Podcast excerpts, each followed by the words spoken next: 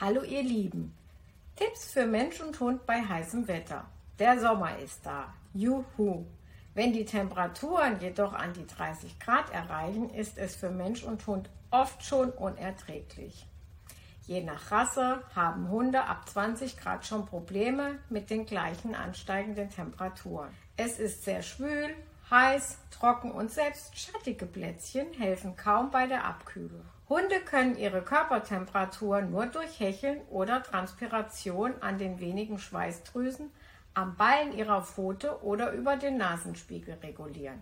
Hier gebe ich euch gerne ein paar wichtige Tipps, wie du es dir und deiner Schnüffelnase ein wenig angenehmer machen kannst. Erstens. Unterwegs mit Hund Spaziergänge sollten, wenn möglich, in die frühen Morgen- oder späten Abendstunden verlegt werden, wenn es kühler wird.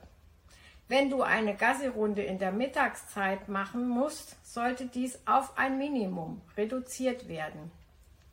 Ein Waldspaziergang, wo du viel Schatten hast, ist natürlich immer vorzuziehen. Wiesen und Felder ohne Schatten sind immer nicht so optimal. Auch lange Asphaltwege können für Hunde einer Straße aus glühenden Kohlen bedeuten. Das tut natürlich weh, wenn die sich verbrennen.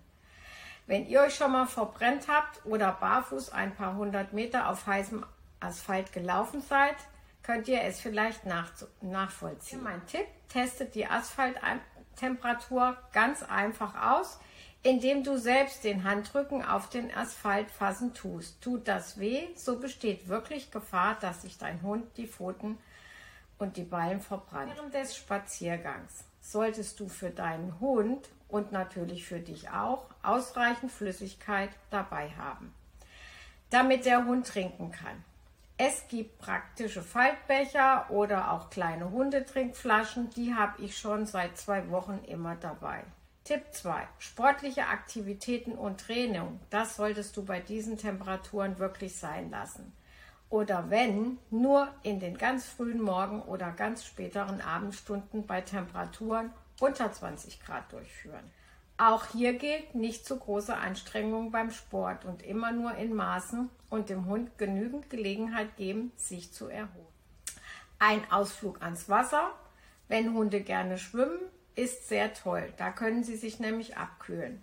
Wenn dein Hund noch kein Wasser als Bademöglichkeit oder Abkühlung kennt, kannst du ihn vielleicht mit etwas Zeit und Geduld, die du aufbringst, daran gewöhnen. Am besten eignet sich eine ruhige gelegene Stelle an einem fließenden Gewässer oder See, an der das Ufer flach ins Wasser übergeht.